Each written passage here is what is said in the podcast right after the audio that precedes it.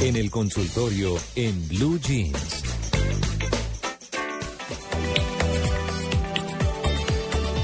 Bueno, este tema de hoy tiene que ver sin duda con nuestros papás. ¿Qué les debemos a nuestros padres? Eh, ¿Cuáles son nuestras, eh, no digamos obligaciones, pero sí esos deberes, ese compromiso de, de las personas que nos levantaron, uno, dos, o, es decir, ¿A cuántos primero, sus primero hijos? que nos trajeron al mundo, ¿no? Primero que Sin todo. consultarles. ¿Sí? Sí, porque nadie les preguntó si queríamos Unos, venir o no. unos dirían sin consultarnos, Sí. ¿no? sí, sí, sí. Pues, Sí. sí, nuestros hijos nunca nos preguntaron si queríamos traerlos aquí. claro. Y nosotros tampoco les preguntamos a nuestros papás, o sea que somos consecuencia. Sí, sí, sí. Bueno, eh, justamente por eso, pues eh, hemos querido hablar con un especialista, porque se hizo un estudio en Estados Unidos y hay mm, casi 6 millones de norteamericanos que tienen 85 años o más. Lo que se dice es que esa cifra va a saltar a más de 14 millones en el 2040. Eh, así que pues eh, el país se va a ver, eh, struggling es como Luchando. luchando, exacto, para darle un adecuado tratamiento y un eh, adecuado cuidado a esas personas tan mayores. que es lo que está pasando en Europa. Exactamente. ¿Cierto? En Europa el peso de la población que ha ido envejeciendo, porque, porque ya la gente vive más, está en los hombros de los jóvenes. Por eso- Con un problema, que cada vez hay menos hijos. Las parejas tienen menos hijos y entonces tienen que sostener esa población que va envejeciendo, envejeciendo, envejeciendo y en parte esa es la crisis también, ¿no? Y por eso es que usted encuentra tantos programas de váyase a vivir a Canadá, váyase Claro, a vivir a Australia, es decir, países que están viendo esa dificultad y pues que tienen que traer gente para poder soportar ese peso pensional, si se quiere Así hablar en es. esos términos. Se hizo eh, un estudio en junio pasado eh, por todo el país, en los Estados Unidos, eh, y donde respondieron 751 personas, fue muy selecto, de mayores de 18 años, para decirles cómo deberían cuidar a esas personas, qué les debemos a nuestros papás y cómo deben estar. Así que en ese orden de ideas hemos invitado a la doctora Carolina Ruiz, es neuróloga del Centro de Memoria y Cognición Universidad Javeriana. Doctora Ruiz, muy buenos días. Gracias, maestra. Muy buenos días. ¿Cómo están todos? Muy bien, muchas gracias. Bueno, desde el punto de vista moral, pues imagínese, quienes eh, tuvimos unos papás que eh, vieron por nosotros, que estuvieron pendientes y demás, pues tenemos todo, pero en términos de cuidados y en términos generales para todos los mayores, ¿qué hay? ¿Qué les debemos a nuestros padres? Bueno, pues primero que todo, eh, el enfoque que ustedes empiezan haciendo de lo que se viene, digamos, de cómo nuestra población mayor está creciendo, sin ir más lejos aquí en Colombia, pues también se estima que más de 6, 7 millones son personas mayores de 65 años. Y eh, a lo que vamos es que el deterioro cognitivo, digamos, el, el, eh, específicamente las demencias y una de las más conocidas, la enfermedad de Alzheimer, está claramente relacionada con la edad. Mm. De tal manera que eso es lo que tiene preocupada a la población mundial, a los médicos que se dedican a estas áreas, y es cómo este diagnóstico se ha venido incrementando y se va a seguir incrementando. Entonces, de 36 millones que hoy actualmente pueden haber, se estima que en 20 años va a haber el doble de población con demencia. Entonces, si la pregunta es qué podemos hacer por nuestros adultos mayores, yo le contestaría a María Clara que la pregunta es más bien qué podemos empezar a hacer Desde ya. nuestra población joven, sí, Mm. desde ya, desde nosotros mismos. Entonces, una de las cosas que ha venido, eh, mm, digamos, demostrando la ciencia, aunque esto ya estaba hablado, era es cómo hay factores que que favorecen la salud cognitiva, como el tener un muy buen nivel educativo. Eh, el estudio que de pronto ustedes revisaron es el de cómo hablar un doble, de- una segunda lengua, Lengua, sí. ser bilingüe, exacto, podría llegar a postergar la aparición de síntomas de, de un deterioro cognitivo o de pérdida de memoria e incluso postergar el diagnóstico mismo de la enfermedad de Alzheimer. Pero así como estos dos datos de nivel educativo, bilingüismo, cualquier actividad eh, intelectual, la lectura, el arte, eh, el hacer ejercicio, el tener una vida sana, el tener eh, una dieta adecuada, todo ello ha venido mostrando que va en beneficio de nuestra salud cognitiva, eh, permite que tengamos mejor reserva para poder defendernos de, de un futuro declinar cognitivo que va muy ligado a la edad, ¿no? Claro. Entonces, Ahora, respondiendo a la pregunta de qué podemos hacer por nuestros adultos mayores, por quienes ya están empezando a tener síntomas, eh, lo que más le podemos regalar es hacer un diagnóstico oportuno. Digamos que muchas veces nos demoramos en consultar porque nos parece que los síntomas de pérdida de memoria, de las dificultades que están teniendo para realizar algunas tareas, eh, las fallas en el manejo de las finanzas, la desorientación que están presentando puede ir ligada o está explicada por la edad. Y hay que eh, tener en cuenta que estos síntomas o signos no son normales. No es normal tener esta sintomatología y es mejor consultar. Entonces, eh, está demostrado que hacer un diagnóstico temprano, consultar a tiempo, puede ayudar no solamente al paciente, sino a la familia a tomar medidas, a poder eh, prestar un tratamiento que module y que detenga, digamos, la progresión rápida en la enfermedad. Eh, a poder tomar medidas de prevención, digamos, en el manejo de las finanzas, en la conducción de un vehículo y ayuda a disminuir la tensión que generan todos estos signos y síntomas de, en el paciente mismo y dentro de su entorno familiar o laboral. Claro. Eh, digamos que en términos de los roles que han eh, no sé si sería decir que hay que hacer un programa separado para los señores y para las señoras, o integrar como los dos roles sociales que han tenido los papás y las mamás, o los hombres y las mujeres dentro de la crianza de sus hijos o, de su familia. Y Sobre todo en una época de separaciones y demás, que, que, creo que es importante mencionarlo, perdón María Clara, pues como para continuar con su pregunta y complementarla un poco, cuando son separados. Es que a lo que voy es a que el hombre ha tenido un rol que lo adapta mucho más fácil a su entorno. ¿En qué sentido? En que es el que tiene el papel fuerte todavía. Eh, no es que las mujeres no, obviamente las mujeres hemos cambiado muchísimo el rol, pero sigue siendo eh, el, hombre sobre todo hoy en día con las mujeres adultas que no vivieron lo que sí viven las mujeres de hoy. Exactamente, exactamente. Y además que tienen su papel, es un papel emocional, es el, que nutre la emocionalidad de su familia. Entonces, en ese orden de ideas, cómo hacer unos programas o cómo eh, darles una mejor calidad de vida teniendo en cuenta esos dos aspectos tan importantes. Ya, pues realmente sí hay, hay muchas cosas, hay muchas mm, consideraciones que tiene uno que tener en, relación al género, ¿no? Mm. Eh, la primera que ustedes hacían, pues el rol que la persona está está ejerciendo. Es mucho más difícil, por ejemplo, decirle a un, a un adulto mayor hombre que deje de manejar, por ejemplo. Mm. Porque tiene un impacto en la familia y en él mismo muy alto, versus a una persona, una mujer que de pronto no ni siquiera manejó, o bueno, quienes conducen, de pronto les, les es más sencillo eh, seguir la recomendación de, de, dejar de manejar y que ya pase otra persona a conducir el vehículo por los riesgos que se puedan correr. Y entonces, como este ejemplo, así como este ejemplo que ponemos, hay muchas otras consideraciones que que se deben individualizar de, dependiendo del género, ¿no? Del paciente. Claro. Lo otro es lo que ustedes mencionaban, el nivel que llegó a tener una persona que se dedicó a su hogar, por ejemplo, eh, versus una persona que tenía un alto desempeño en una empresa, por ejemplo. Entonces, desde luego, el deterioro cognitivo se va a poder identificar más rápidamente en la persona que tiene un alto desempeño.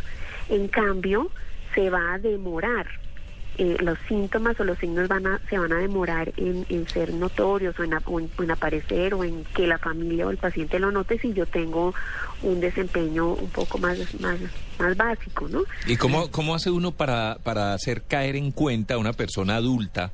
que como estamos comentando aquí, toda la vida, vamos con el ejemplo de la manejada, toda la vida ha manejado su carro, ¿cierto? Pero uno con la edad va perdiendo reflejos, ¿cierto? ¿Cómo, ¿Cómo le dice uno, cómo hace caer en cuenta a esa persona, no solo en la manejada, sino en otras cosas? Bueno, primero pues hay que tener varios factores en cuenta. Uno, desde luego la edad. Hay estudios en, Norteamérica que recomiendan que después de cierta edad ya la persona no maneje por muchas razones. Pero ella no lo va a entender. Mm. Sí, pero si además, digamos que si la persona tiene el juicio, el raciocinio conservado, es más fácil hacerle caer en cuenta que está corriendo riesgos no solamente ella, sino la sociedad. Y que de pronto si ya está cometiendo imprudencias, eso era lo que iba yo. Que Ay, mijito, pero a mí no me venga a explicar cómo es que voy a manejar mi carro. Claro, ¿Cierto? Es precisamente, ese que usted está mencionando, Tito, es un signo muy importante de que el juicio muy seguramente o el raciocinio de esta persona no está muy conservado. Entonces ahí es cuando uno tiene que empezar a sospechar si es que además mi, mi, familiar no está teniendo un deterioro o le está ya está haciendo una manifestación de una enfermedad de Alzheimer. Entonces ese era el enfoque que yo quería dar, si la persona está sana cognitivamente versus no. Si además la persona no está sana cognitivamente, ya eso es un tema que es, es bastante más delicado porque él no va a entender con la lógica o el juicio el riesgo que está teniendo él o, o en la que está poniendo a la sociedad. Entonces, Claro. Es un tema en donde eh, hay que hacer una fuerte psicoeducación en la familia Mm, para que ellos entiendan la importancia de que el paciente ya no conduzca. claro. Y dos, después hay que trabajar con el paciente. Incluso hay un estudio muy bonito en Estados Unidos que demostró que él acepta la recomendación más fácilmente de una hija, de una hija, de un hijo mujer, que sea de género mujer, mejor dicho, Mm. porque se, se impacta más o le es más fuerte eh, si se lo recomienda un hijo o su propia esposa. Claro, eso como es... que acepta mejor la recomendación de la hija. Y es simplemente eh, hacerle caer en cuenta de los riesgos que él está teniendo y la sociedad también, ¿no? Porque a veces no miden que es que también están poniendo el riesgo a los demás.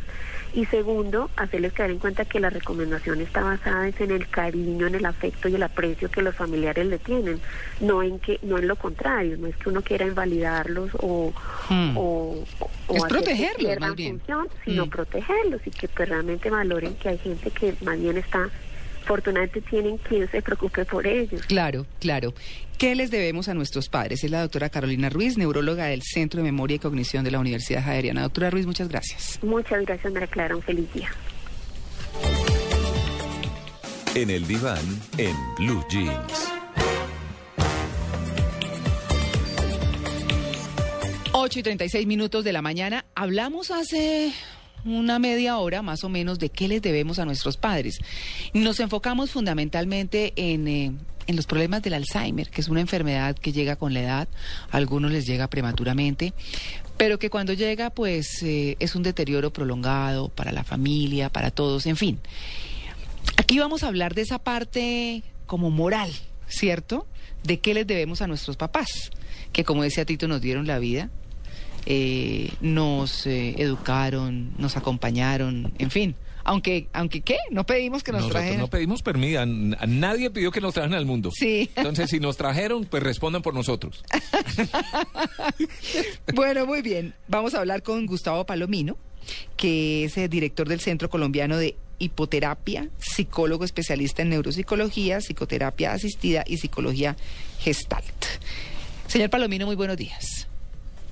Buenos días, ¿cómo estás? Bien, muchas gracias. Pues bueno, vamos a hablar de esta parte moral de qué les debemos a nuestros papás que nos han educado, que nos han acompañado y que, bueno, como todos algún día vamos a llegar, pues están viejitos. Sí, sí. Eh, estuve leyendo el artículo que ustedes tomaron como base. Y, y es un artículo interesante, ¿no? Interesante porque no dice nada raro. Ya que eh, todo lo que está allí pues, ya estaba dicho en algún momento determinado. Y hay algo que no vi, o no sé si el, el artículo lo tiene o no, y es que el artículo para mí es como cojo, porque entrevistan 750, me parece. Sí, jóvenes, sí, mayores de 18 años. exacto, pero se les olvida o no veo que hayan entrevistado a la otra parte, ¿no? Pues hay que preguntarle la opinión a los, a los viejitos, Mm. porque entonces el estudio nos quedaría cojo. Claro, y entonces, ¿cuál- ¿qué es lo que usted considera que hizo falta y qué podemos decir de eso? Pues considero varias cosas, ¿no? Primero que, que nosotros, frente a la, a la tercera edad, la sociedad va estructurando una serie de, de comportamientos que varían. Pues es muy diferente la pirámide generacional en Europa que la que tenemos en América. Entonces la- los comportamientos son distintos. En ese artículo es importante que se confirma lo que la psicología ha dicho, especialmente, no sé si tú recuerdas aquel libro de El arte de amar, Sí, claro. de, de Eric Fromm, Mm. y él, él tiene muy claro, por eso te digo que confirma lo que ya se ha dicho, por qué las mujeres tienden más a proteger a sus padres ancianos. Y, y lo ves tú en unas eh, entrevistas que tienen allí de señoras que se han sacrificado, entre comillas, por sus padres, ¿Por qué las mujeres son más dadas a, a cuidar a los padres que los hombres? Pues eh, Claro. siempre se ha dicho que la mujer eh, genera frente a sus hijos un amor incondicional, ¿cierto? La madre es incondicional. Mientras que el hombre tiene un amor condicional. Y no me interprete mal. No es que ponga condiciones para querer, sino que su rol es distinto. Mm. La mujer, antropológicamente y biológicamente, da la vida. El padre enseña a vivir. Cuando nos enfrentamos a nuestros padres mayores, no necesariamente con Alzheimer, y lo del Alzheimer ya está dicho, sino ya mayores, que entran en un estado como de indefensión, pues se activan otra vez estas, estas eh, valores y la mujer vuelve al amor incondicional de protección de la vida. Y los hombres, oigan, nos vemos como en las ratas, porque los hombres estamos hechos para enseñar a vivir, Mm. pero no para enseñar a morir. Mm. Entonces el hombre toma otra actitud frente a sus padres. ¿Cómo qué? ¿Qué? Es- se vuelve más cuidador, puede ser más cuidador. Mm. El hombre, eh, la la- el rol que puede tomar es estar pendiente de las necesidades de su padre, de pagar la enfermera, el, el lugar donde viva, en la medida en que pueda. Mientras que la mujer está más dada a la parte afectiva, emocional. ¿Sí? Mm, claro. Y mira, eso lo decía el mismo Fromm, decía, ¿qué debemos a los padres? ¿Sí? Es la pregunta que han hecho ustedes en el programa. Pues él lo dijo hace rato, yo no sé cuánto así, y, y, y lo tenemos resumido en una palabra, citar. Nosotros debemos citar a nuestros padres, citar con el consejo. ¿Qué Sí. significa citar? Citar significa que nosotros les debemos comunicación, es decir, hablar con ellos.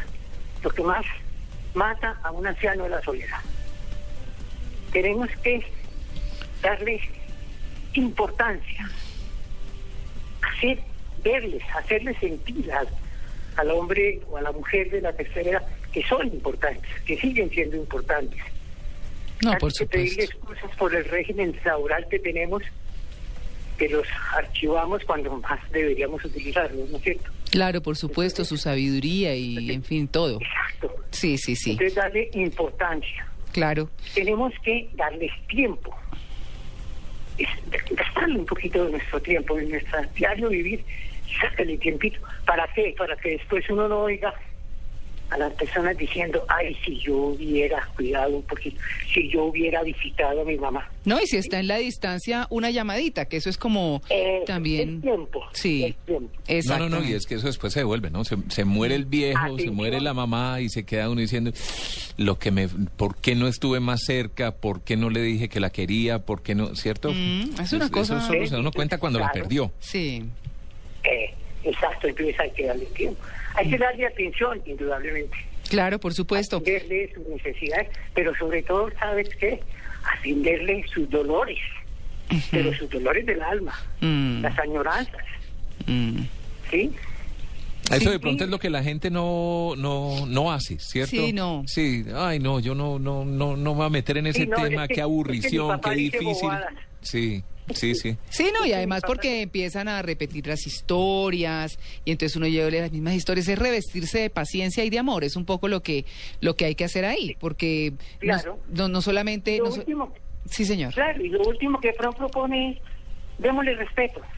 Que en la entrevista que ustedes tienen en el documento ese se nota, el respeto. ¿sí? Mm. Entonces nosotros lo resumimos, en psicología decimos, ¿qué se le debe a los padres? Citar a los padres. Mm. Que son Citar que conlleva todo. que conlleva todo, que es comunicación, tiempo, atención, respeto, importancia. Compañía, compañía. Claro porque que es sí. que eso es lo que creo que. Porque Claro. es que- porque decía yo que la entrevista está coja. Porque es que tú has oído la frase de los... ¿La entrevista o el artículo? El artículo, el artículo, perdón, el artículo ese de las entrevistas que hicieron del test. Porque aquella frase que le oye uno a las personas, yo no quiero ser una carga para mis hijos. ¿La has oído? Claro, no, pero por claro. supuesto. Claro, porque es que ellos tienen opinión, ¿no? Claro. ¿Ah? O que dicen, ay, que Dios se acuerde de mí rapidito. Mm, ¿Qué le claro. están diciendo a uno ellos? Que ellos también tienen eh, que estar en, en- en el cuento. Entonces, si tú me preguntas, ¿qué les vamos, qué les debemos? Pues no sé si debemos, ¿no?